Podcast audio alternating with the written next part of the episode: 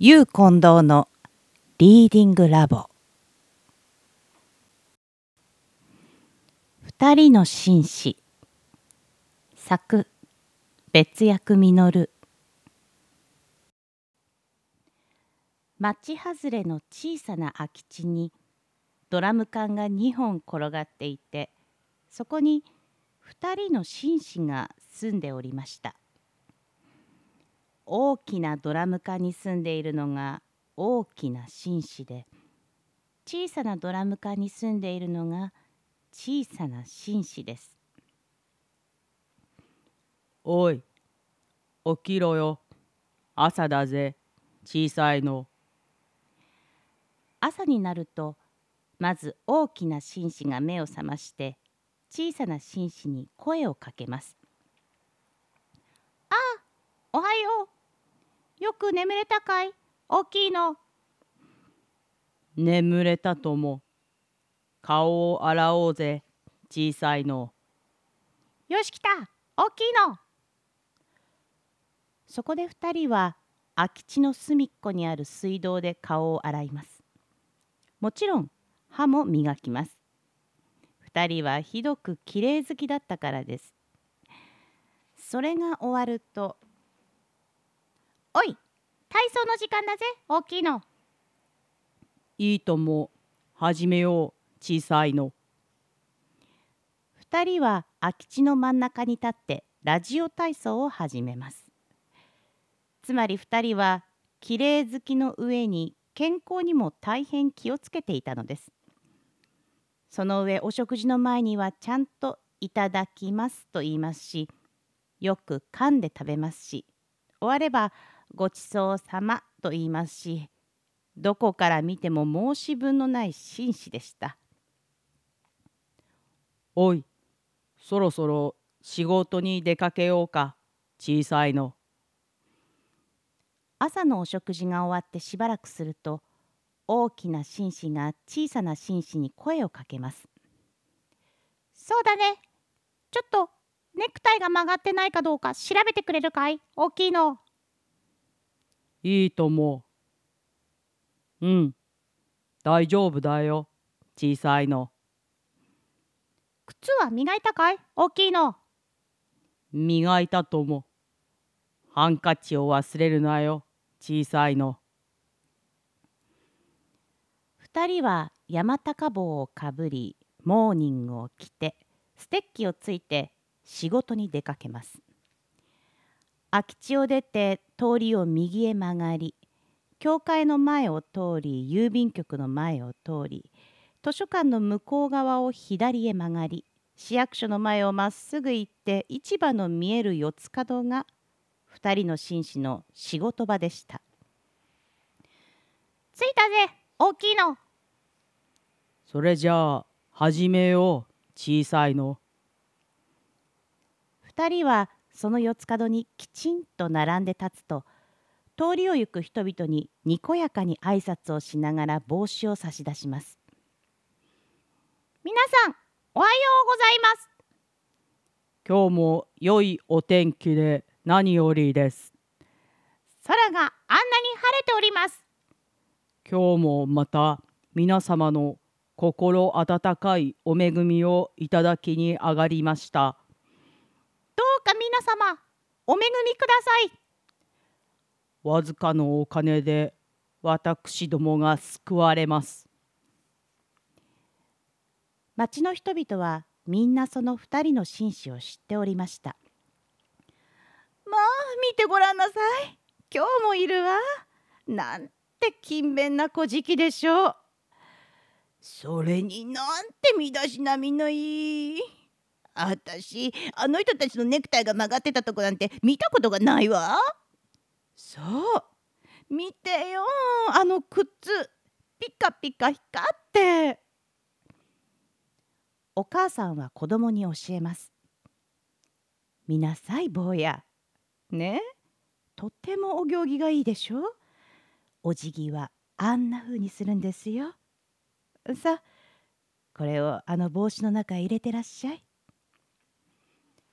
子供は走ってきて2人の帽子の中にお金をポトンポトンと入れます。ありがとう坊や。おいたくさんいただいたぜ小さいの。ありがとうございます。奥様。よかったね。大きいの。市役所の庶務課長さんと図書館の守衛さんがお勤めの途中通りかかります見てごらん。あの小じの顔つやのいいこと。きっと健康に気をつけている証拠だね。それに課長さん見てください。目が輝いております。きっと幸福なんでしょうね。お金を入れてやろう。そうしましょう。二人の紳士は町の自慢の種でもありました。他の町からお客さんが訪ねてくると市長さんは市長室の窓から通りに立っている二人の紳士を指さして言いますどうです？あなたあれがこの町の古事記なのです見てごらんなさい。あの身だしなみの良さ。礼儀正しさ。実に健康そうだし幸福そうです。あれならあのまんまの格好でどんなお葬式にも結婚式にでも出られますよ。なるほど立派なものですね。私どもの町にも小じはおりますがあんなに身だしなみはよくありません。汚いのです。それに礼儀正しくもありませんよ。私どもの町の小じときたらあなた口へ手を当てないであくびをするんですよ。それはいけません。それはあなた不作法というものです。それでよくお恵みにありつけますね。ええそれが不思議なんです。私どもの町では汚い不作法な小じほどお恵みの量が多いらしいんです。なんたることだ。それじゃあまるででたらめじゃありませんか。汚い方がいいなんて。市長さんは全く呆れてしまいました。ところがその噂が町から町へ次第に伝わってゆきある町の四つ角でむしろを敷いて座っていた一人の若い小じもそれを聞きました。へんきっとその町はお恵みが多いに違いない。だから小じも立派なんだよ。よし。私もその町へ出かけて立派な小じになってこよう。早速その若い小じはむしろをくるくると巻いて背中に背負い小さな風呂敷包みを一つ持って貨物列車の後ろに飛び乗るとその立派な小じのいる町へ出発しました。その日も朝から晴れて気持ちのいい風がそよそよと吹いておりました。市場の見える四つ角には2人の紳士が立ってもう仕事を始めております。皆さんおはようございます。おはようございます。今日も良いお天気で何よりです。空があんなに晴れております今日もまた皆様の心温かいお恵みを。おや？なんだい？あれは。駅の方から何か薄汚いものがよたよたとこちらの方へ歩いてきます。こっちへ来るのかな？どうやらね。それにしても汚いなあ。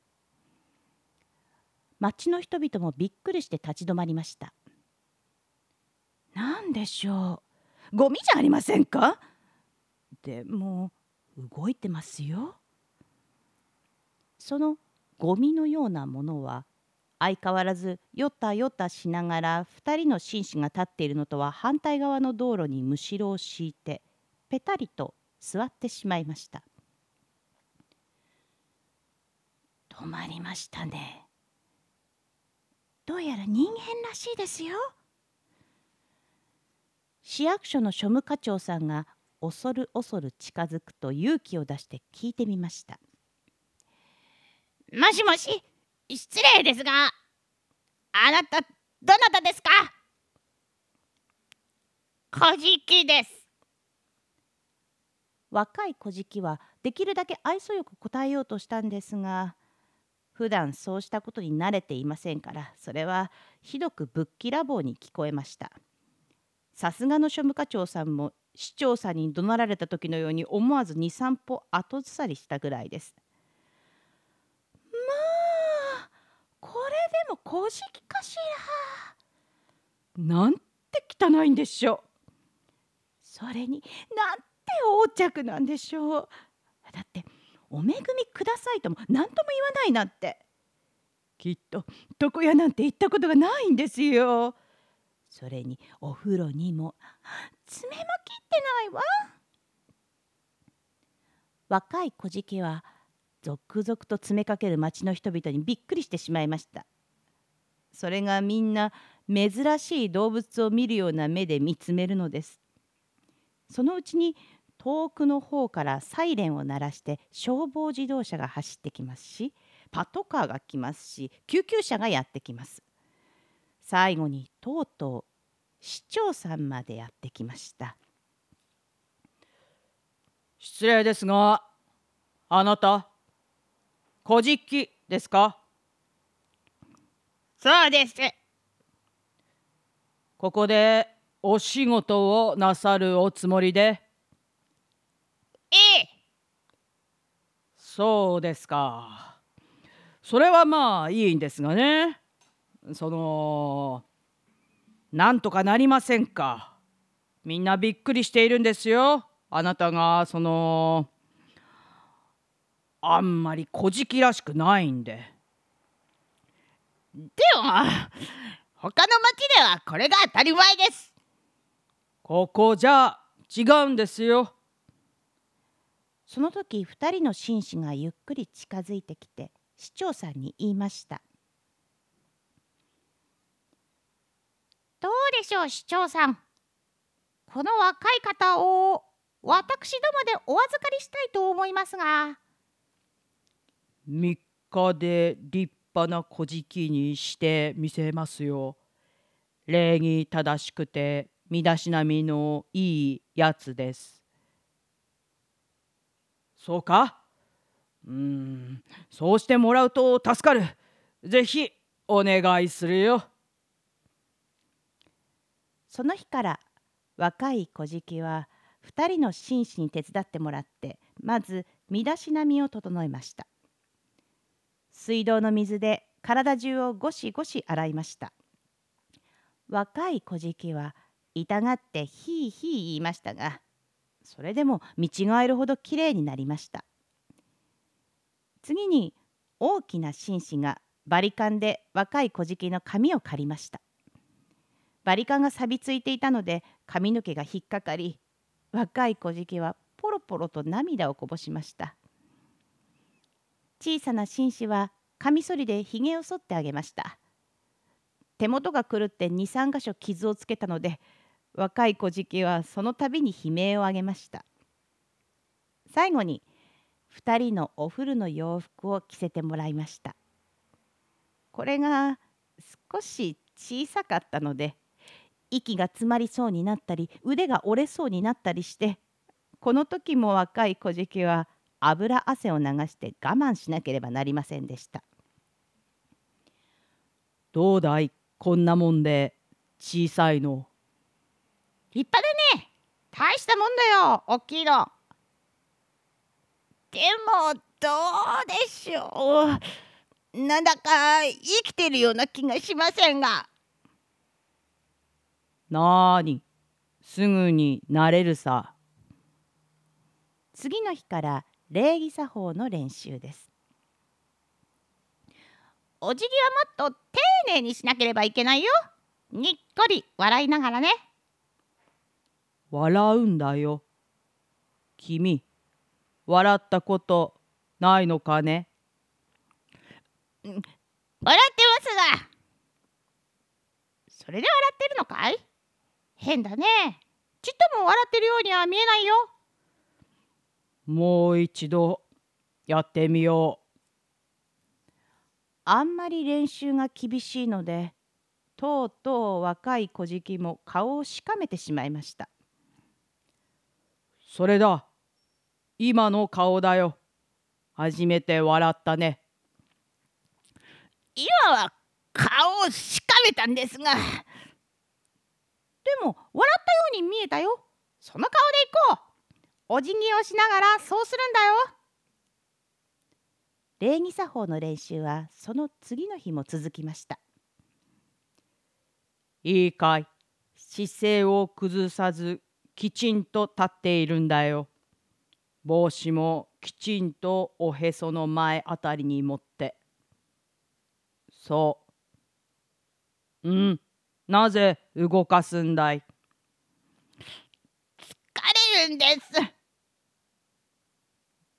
我慢するんだ。どうも君は若いくせに辛抱が足りないね。